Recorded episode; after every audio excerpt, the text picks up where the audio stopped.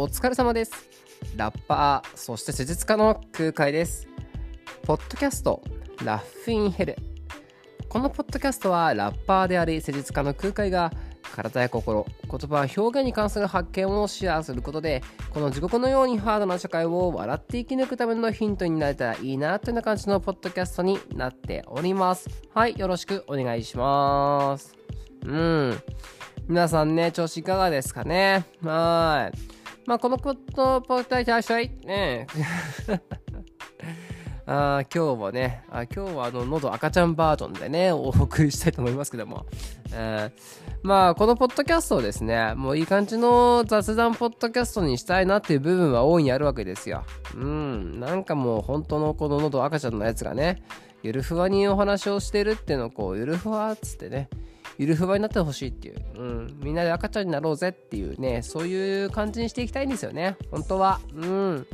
まあなんでね、あの今日も気兼ねなく、こう、なんだろう、聞いていただけるように、僕も気兼ねなく発信できるようにですね、のと赤ちゃんにあえてトランスフォームしてですね、うん、あえてではないんですけど、赤ちゃんって今日もね、お送りしてますよ。あの大ニュース発表されましたね。ジョジョ第9部始動、え始動予定ですね。うん。ジョジョランド。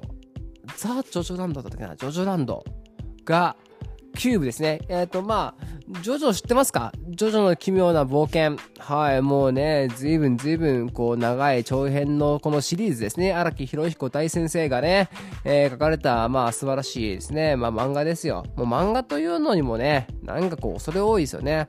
なんかこう、ベーダ、晴天ですね。あ晴天です。長い長編の晴天ですよ。はい。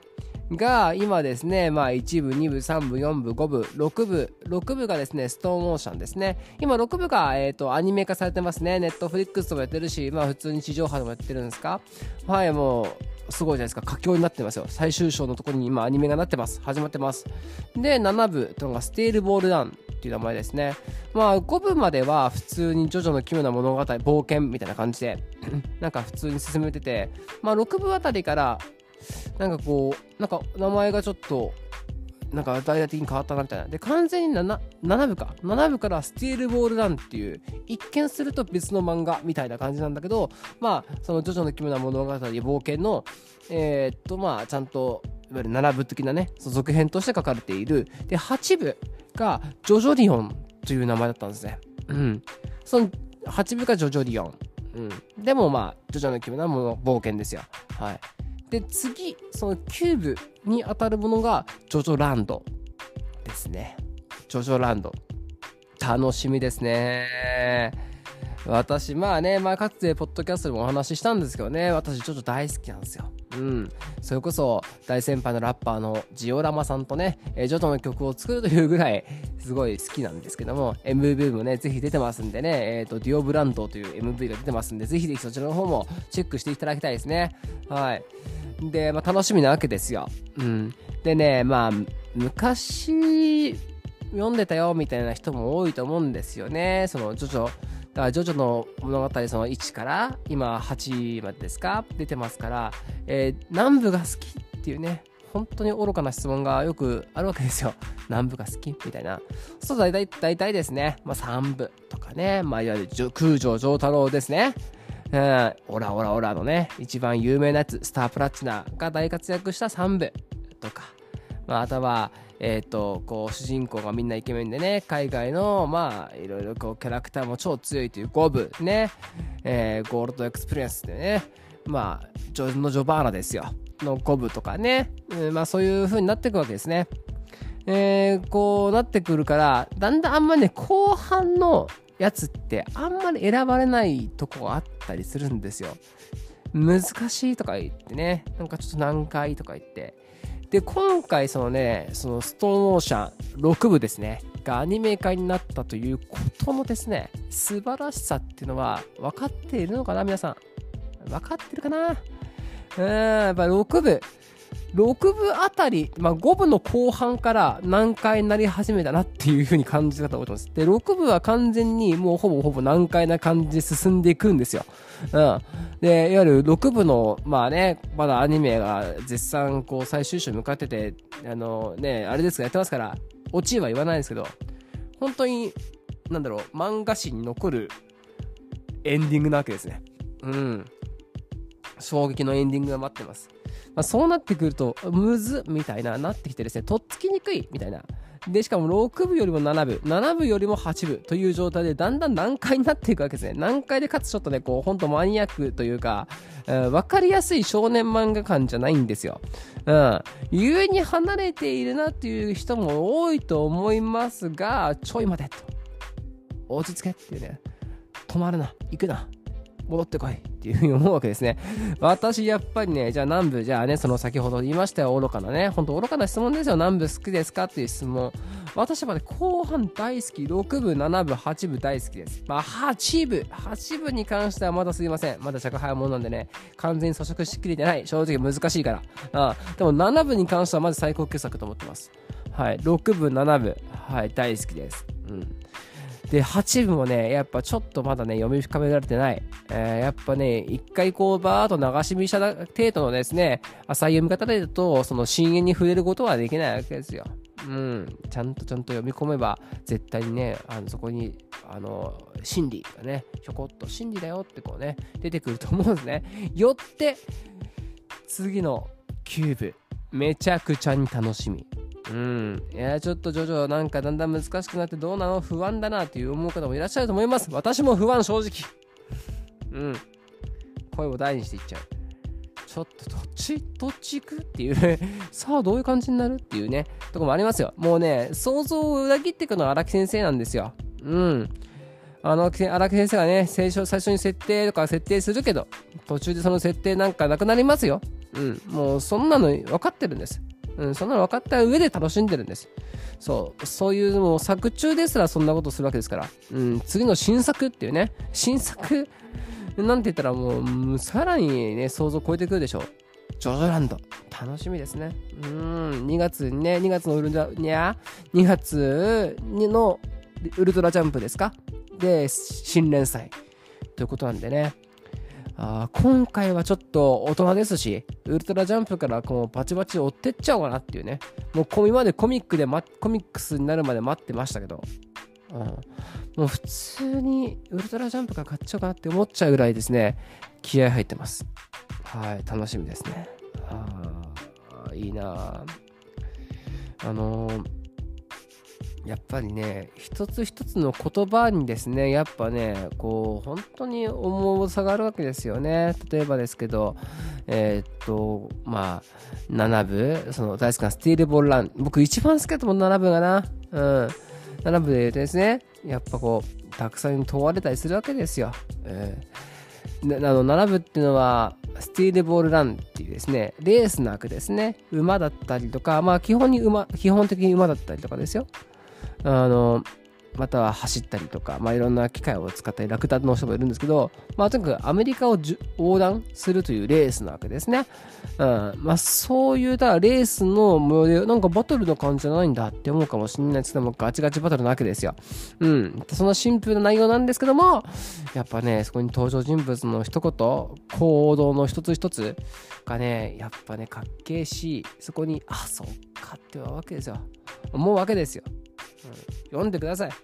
今もう、喉赤ちゃんだし、脳みそも赤ちゃんだから、そんな今、パッと出ません。引用とか。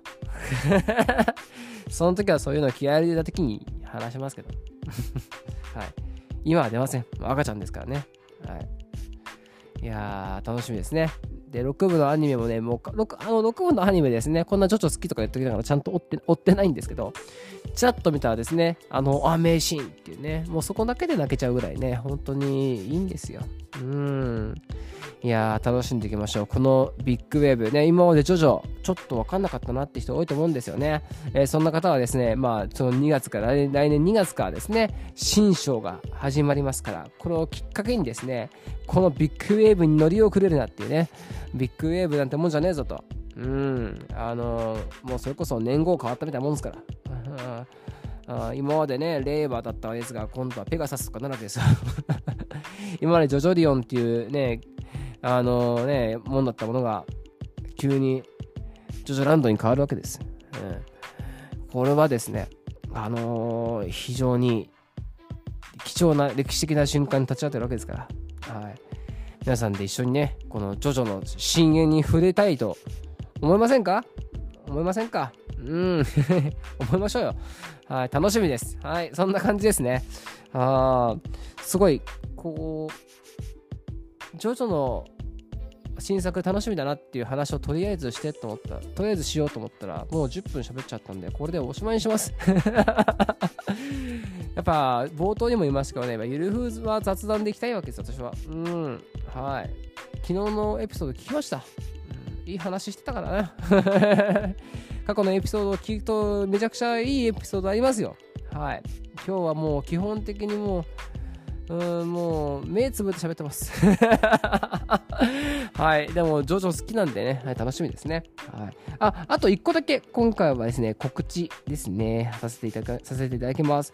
来週のですね、12月の29日、えー、木曜日ですね、ちょっと前、前、えー、いつかな、もうお話ししたんですけど、えっ、ー、と、ライブ納めがですね、あります。12月29日ですね、千葉船橋にあるオレンジという場所でですね、えっ、ー、と、What They Do? というイベントですね。14時から21時、2時から9時のイベントがあります。そこにて、えっ、ー、と、空海ゲストライブということでライブさせていただきます。